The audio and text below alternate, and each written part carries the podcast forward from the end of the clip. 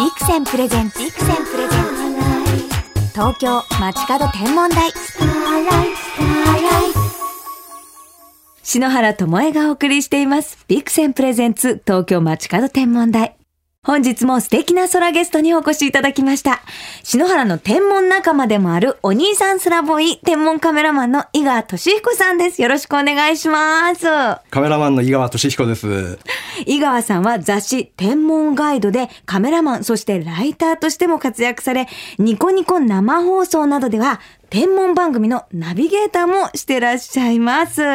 普段からね、篠原と星の情報を交換し合う天文サークルの先輩のような存在なんですけれども、井川さんとの出会いは2009年の皆既日食ツアーに一緒に行ってからね、すごく仲良くなって星のこはい、といっぱもうね、かい聞いたり。れこれ5年ぐらいね、前の、はい。えー上海のね、皆既日食ツアーで、はい。あの僕はあの天文コンダクターで、ええ。えー勤めて、それでともえちゃんがね、プライベートで参加してくれたそうなんっていうですよことで、見たくて皆既日食そう。とそこからあのいろいろ仲良くなったっていうか、あの、その時は、日本でもね、見られる、あの、沖縄の方ですとかあね。の奄美大島とか、はい、見れたんですけれども、上海の私たちが向かったところでは、一番長い皆既日食が観測できるっていうので、あわざわざね。中国に行ったんですけどね。で前日まではねすごい天気が良くて。もうピッカピカでね。ところが、ところが、ね、当日の朝どよよんってちょっと曇ってきちゃって、ね、雲がすごくってですね。ですので、あの、太陽と月が重なって、こう、リングみたいな、コロナ、コロナがね本当は皆既日食だから出るはずだったんだけども。全く見れませんでしたね。ねちょうどねその時間帯がね 雲の中で覆われちゃって。そうで、まあそれでもすごくこう全身で感じられたっていうかね急にこう暗くなってって。そう。もうね、急に、もう昼だったのが夜みたいになって、動物たちがなんかこう吠え出したりとか犬が声、出したりとかね。夏だったんですけど、トンボあトンボ急にこう出てきたりとかね。そう。なかなか不思議な雰囲気なねやっぱり皆既日食っていうのは。私はいすごい覚えてるんですけど、その時にカシャカシャカメラ用意してたら、なんか中国のメディアが、なんかすごい派手な女の子が、なんか観測をしている日本から来たらしいって言って、カメラマンさんが来て、で、何質問されるかと思ったら、なんでそんな派手な格好で 撮影をしてるんですかってまず聞かれて、いや、そんなことないですよって言って、これあの、今日は地味な方ですよみたいな、そう、地味な方なんですよって言って、でね、その皆既日食がもう見たくって、わざわざ日本から来たんですなんて言ってお話ししてたのすごい覚えて、うん、そうそう、それで僕もね、だからその、俺ツアーのね、お客さんたちも、まあ、がっくり来ちゃって、ええ、それで後半、まだ皆既日食が終わってからも、だんだんまたね、月が太陽から離れてって、元の太陽に戻ろうっていう部分に2週間もあるのに、お客さんがっかりしちゃっても、ほら、ぼちぼちみんな帰り始めたじゃないですか。そうなんです。その瞬間を皆さんもう体感したら、あ、終わった終わった、お疲れ様みたいな感じで。結構皆さんそう天体観測ってその瞬間を味わったら皆既日食っていうね、うん、のがメインイベントなんでそこはちょっと雲の中だとまあねちょっと残念に思われた方が帰っちゃったんだけどもともえちゃんがあの時、はい、なんで皆さん帰っちゃうの？みたいなので。ライライライライってもう、ラ イまだまだ部。分ね、日食はあるじゃないのっていうので、はっとそこで、あ、そうだよなって思ったのが、すごくなんか今までもうねこの心に残ってるっていうかね。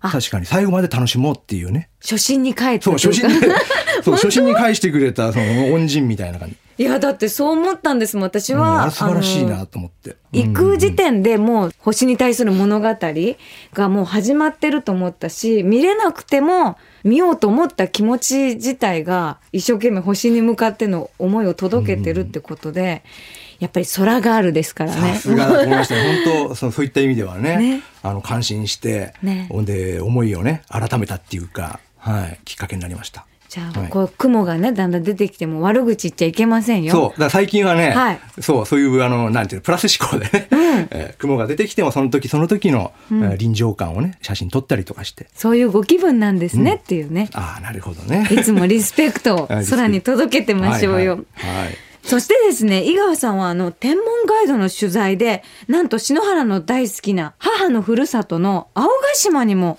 ご一緒に行ってくださって。そうそう。あの、あの時、あの、ね、凱旋ライブ？はいそうです。15周年。2011年ですね。2011年ですね。はい。で、ともえちゃんが凱旋ライブライブで青ヶ島に行くっていうことで、はい。それでその青ヶ島ってすごく星空が綺麗だから、天文ガイドの皆さんもええ、あの、望遠鏡を背負って、はい。あのね、ライブが終わったら官房会開いてくれない？みたいなで、はい。声をかけていただいて、ええ。でもう編集部一度その、まず青ヶ島ってどこ？みたいな。ね、本当申し訳ないんだけど、青ヶ島の存在を知らなくて。もう八丈島からまたさらに飛そう、いろいろ調べたからね。船で行くう。うんすごいとこにあるんだなと思って、で、まあそういった、まあ場所にある、ね、青ヶ島だからもう星が見えないわけがないと。ええ。で、これはもうじゃあもうみんな行こう、協力しようってことでね、ええ。えー取材を絡めて、はい。えー一緒に行ったわけですけど、あの、その時に、井川さんにお声掛けして、みんなで星を見ようっていう会を、あの、私が開催したんですけれども、青ヶ島っていうのは二重カルデラって言って、噴火したのがまたこう温度が下がって、また噴火してっていう、プリンがこう島の中にあるみたいな感じになっていて 珍しいあったかく星が見れるんですよ。で、火山の島なので地熱で星が見れるんですよね。その時に私初めて高度光っていうのを見たん高ね高度光。これどういうものなんですか？行動光ってあの、太陽の通り道に沿って、はいあの、これ本当空の暗いね、いい条件な場所じゃないと見られないんですけど、ええあの、夜明け直前とか夕方暗くなってからとかに、こう三角錐の光の淡い光芒が見られるんですよ。こう三角にね、ふわー三ってなんかこう角錐のね、淡い光が芒、光の光芒。で、あれみんななんだろうなんて結構ね、言う方いらっしゃるんですけども、あれって実は、その、まあこう、微粒子がね、その太陽をこう反射して光ってて、で、それが見られるっていうことは、よっぽど空が暗いとこじゃないと見られない。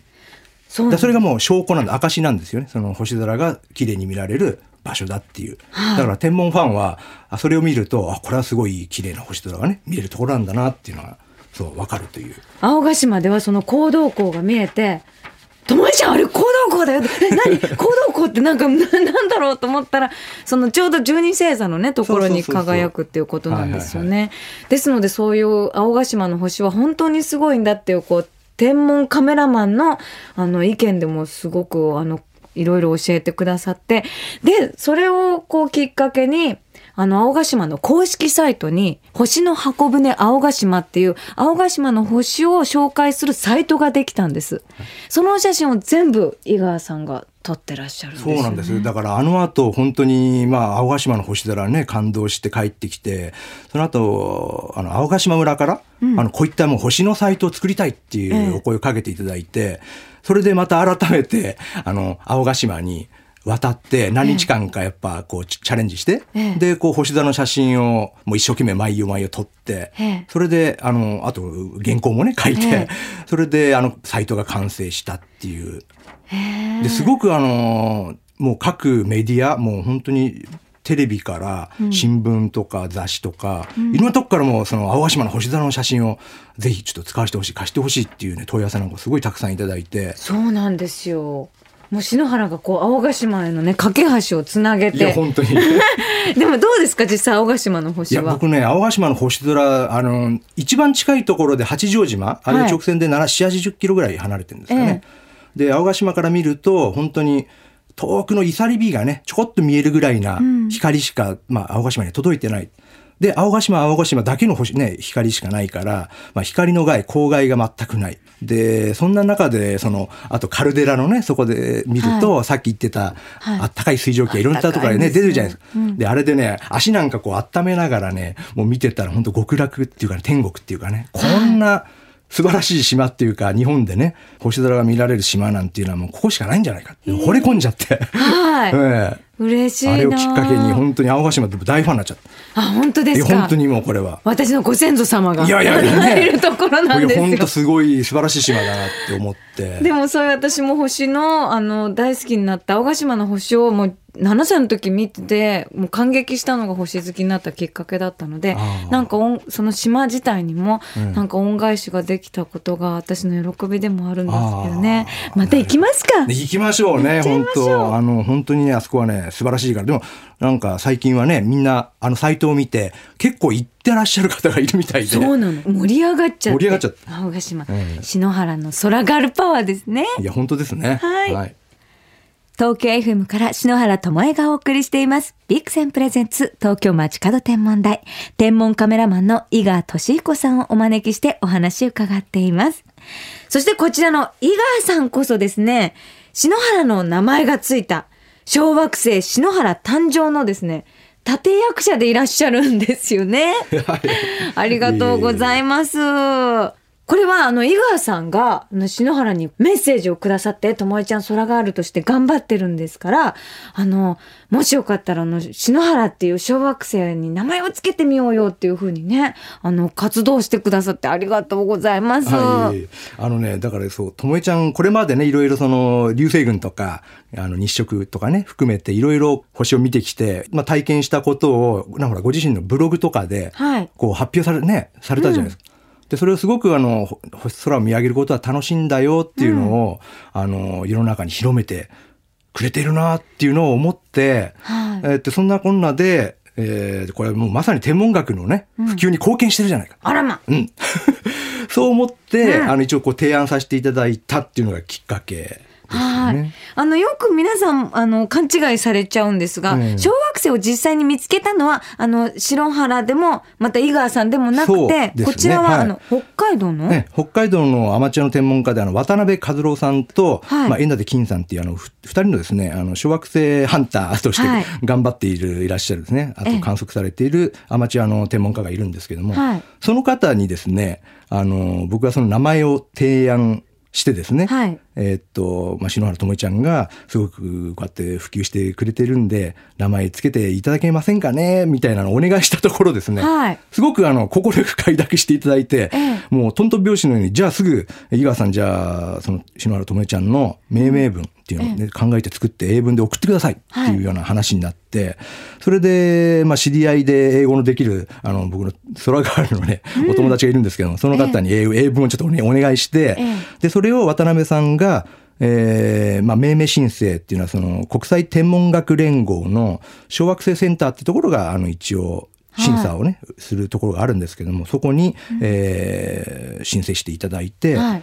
それで命名、めでたく命名がされて、登録されたっていう小惑星流れです。篠原が、はい学術名に、学術名。名になったということで、今回ですね、なんと、あの、症状を、あの、いただいて、これは何と言うんですか？命名書命名学命名学という。あの、あれなんですよ。いわゆる、これ、はいあの、公式の、その天文学連合で、の小惑星センターが定めたその登録ということで、あの、認定書みたいなのはないんですよ。はいあの、学術名ですからね。認定書とかそういうんじゃなくて、ええまあ、あの、これ発見者である渡辺さんがですね、はいあの、学をこう作っていただきまして、ええその発見した当時の、この写真なんかもね、ついてて、はいはい。あ、これはあの、ちょうど、篠原のナンバーが14555篠原っていう。555みたいな番組、覚えやすい。1997年に渡辺さんが北見で発見したということもね、ちゃんと英語で記されていて、はいあの、ちょうどこれが、あの、小惑星篠原だよっていうね、小さな写真があるんですけどもね、もう小さくても細胞みたいですね、これね。本当にミジンコみたいなね。ミジンコみたいに。これあの、今、あの、東急で言うと、ちょうど今、今夜なんかだと、お羊座にいますね。それで、明るさといえば、あの、18.5等級。うわーもうほぼ闇なんですね。闇これ暗いんですよ。肉眼でも全然見えないっていう感じで。はいええで、この小惑星は、まあ、し小惑星篠原は、あの、火星と木星の間を、帯にな帯状にこう、小さな星がいっぱいこう、惑小惑星が動いてて、はいで、そのうちの一つ。で、あの、太陽と地球の大体距離にすると3.16倍ぐらいの距離にあって、で、公転周期、その太陽の周り一周回るのに、えー約5.38年かな。かかって一周、もうこうずっとこうね、永遠と太陽の周りを運行しているっていう小惑星。あ、じゃあゆっくりゆっくり、そうそなんか私たちの周りをう。はい。火星と木星の間を巡って、うん。小惑星篠原が泳いでるんですね。泳いでるんで。一番ね、ああの、明るくなる時で大体ね、16頭台ぐらいにはなる。16頭級台ぐらい。えそれやっぱ距離がね、うんうん変わるんで、ええちょっと明るさも変化して、一番暗いと18頭後半ぐらいで、一番明るいと16頭真ん中ぐらい？で、そうすると、あの、結構天文台クラスの望遠鏡であれば、まあ見えるという。うわー、見に行きたいはい。ぜひね、あの、この間、プラネタリウムのね時に、えっと大野博明さん、はいあの福島のはい星野村天文台の大長さんが、ええねちょっとお話ししてたけど今度うちの天文台にじゃあこの小惑星篠原見に来なよなんてねそうなんですよ。言ってくれましたねもう。すぐ仲良くなっちゃって、ええもう今天文コミュニティをどんどん広げてるんですよね。いやでも実際に私もこの小惑星篠原見るのあの目標にします。これからもう井川さんのように天文カメラでいっぱい星を撮りたいという方になんかこう簡単に撮れるアドバイスみたいなのございますか？あ最近はねコンパクトデジタルカメラでもその星空モードみたいなのがね、結構ついてて、あのまあ、星空の綺麗なところはもちろんのことこういった大都会でも東京の例えばねあの都心なんかでも星空がねこう奇跡って言ってあの鉱石ね、はい。あの日誌運動と一緒にこう建物を一緒に入れて撮れたりとか。すごく綺麗に撮れるモードがあるんで、ええあのぜひね皆さんもやっていただきたいなって。星空モード。あの夜景モードっていう夜景モものでは。ードじゃなくてもう完全にその星空を意識した。ええ。だこれもねやっぱりこういう機能がスペックでついてきたっていうのはねやっぱともいちゃんの空があるともいちゃんのおかげっていう。やっぱりそうですかね。ねやっぱ最近ほら星空をね撮るっていうのブームになってきてて。そうなんですよ。そういうモードが各社ね、ん。つけてきてる。あやっぱり。そう。あと私が井川さんに教えていただいたのは星だけを撮るんじゃなくてこうちょっと木とか風景とかを入れた方がその場所らしさが出るから実は星だけよりもちょっとねや地上の風景とかね、うん。そういったこの間ともいちゃんもあの富士山と一緒にほら撮ってたのがあったけどあ撮りました。ああいう感じでこうその場その場のねあの臨場感っていうのが撮れれば、要するに地上の風景からその奥行きがあって、まあ、そこにやっぱ雲が出ててもやっぱいいじゃないですかっていうええ話で、でその背景に星空があるってその奥行き感がすごく出るんで、ええ。すごいいい写真にね、ええ。なるんじゃないかなって思いますね。ねその時のこう行った場所とかそうそう。もちゃんと思い出しますしね。あのたくさんのいろんなところに星を観測されてると思うんですけれども皆さんに教えるおすすめの星空スポットをここで教えていただけますか？そうですね。まあ東京ですとね、やっぱりこう、まあ身近な場所でっていうと、まあ僕なんか昔から結構観測スポットとして出かけて行ってるのが、奥多摩湖畔にあるね、小河内ダム、ダムがあるんですけど、そこら辺の駐車場がね、へえ。あの結構暗くて、で、しかもあのトイレがね、き綺麗な、で、夜間もちろん使える綺麗なトイレがあって、ええ。あの、おすすめですね。駐車場ポッとほら三脚とカメラ組み立ててすぐ写真撮れるし、えでほらやっぱりね空ガールの皆様ほらトイレがないとやっぱ困ったりするんで、もうこういうスポットはねあの非常にいいと思いますね。あとドライブがてら行くなら海ほたるとか。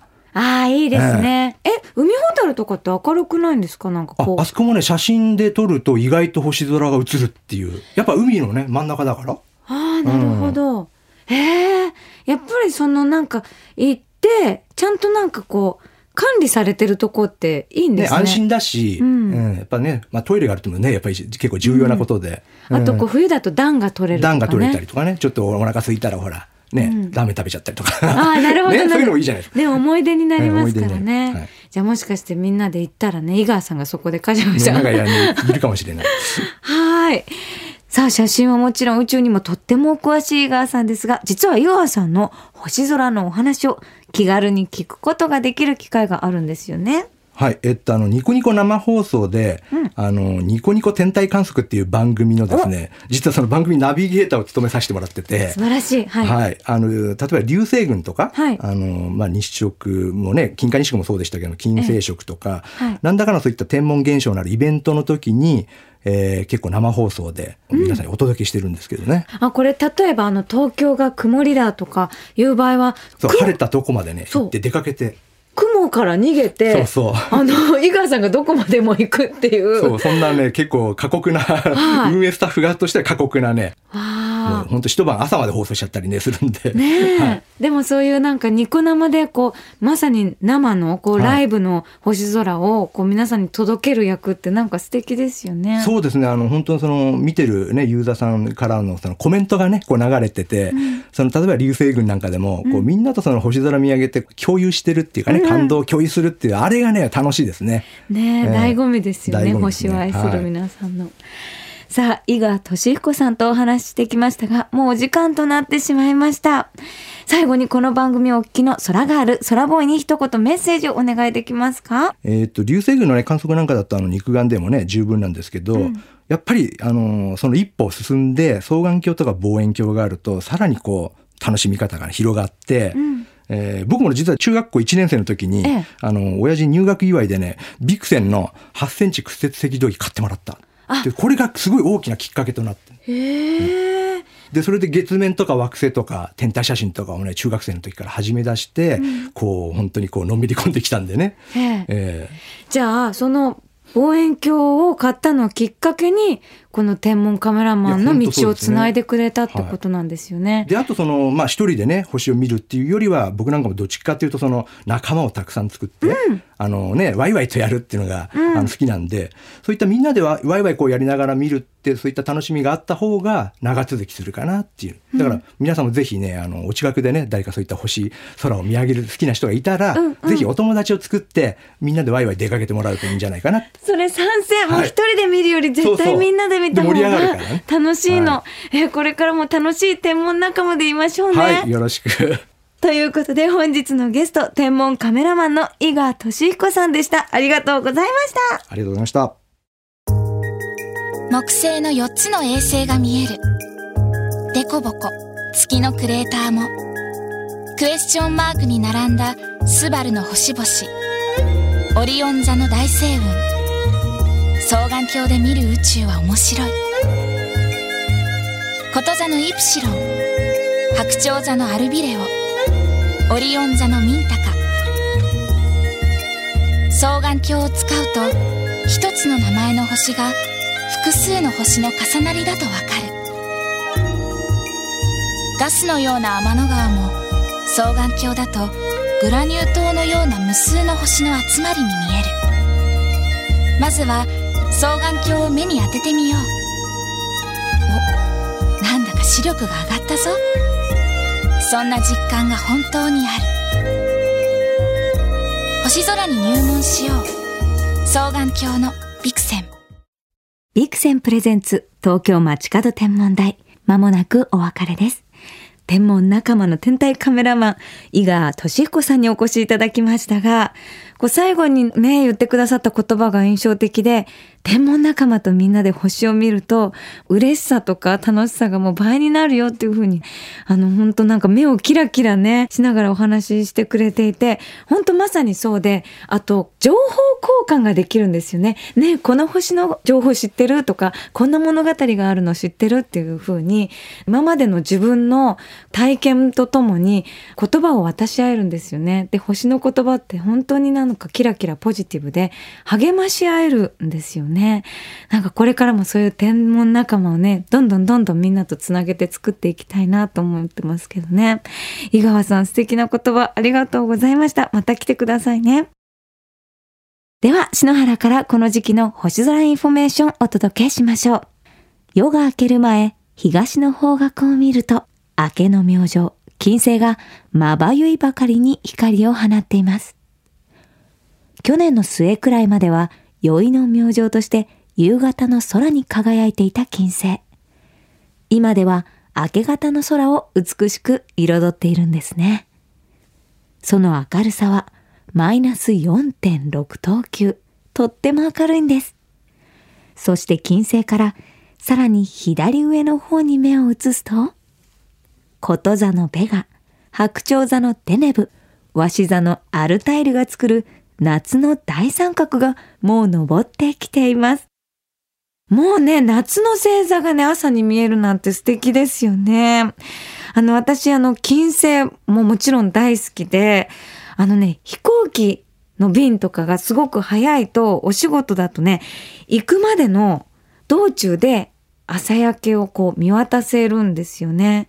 その時にもう金星が、いってらっしゃい頑張ってねっていう感じでもう本当に言葉をかけてくれるように光ってるんですよ。もうこれはあの早起き大変だけど、ああ、もう頑張ってくるよ早起きしてよかった行ってきますって気持ちで、なんか金星と会話するようにこう見つめてるんですよね、金星を。このね、早起きの金星は本当に力をもらえますのでね、ぜひ皆さんに観測していただきたいなと思いますね。明日3月1日の東京の日の出は午前6時11分。金星を見たいという方はぜひ早起きして目を合わせてあげてくださいね。それでは素敵な星空ライフをお過ごしください。東京 FM ビクセンプレゼンツ東京街角天文台。ここまでのお相手は篠原智恵でした。また来週のこの時間、星とともにお会いしましょう。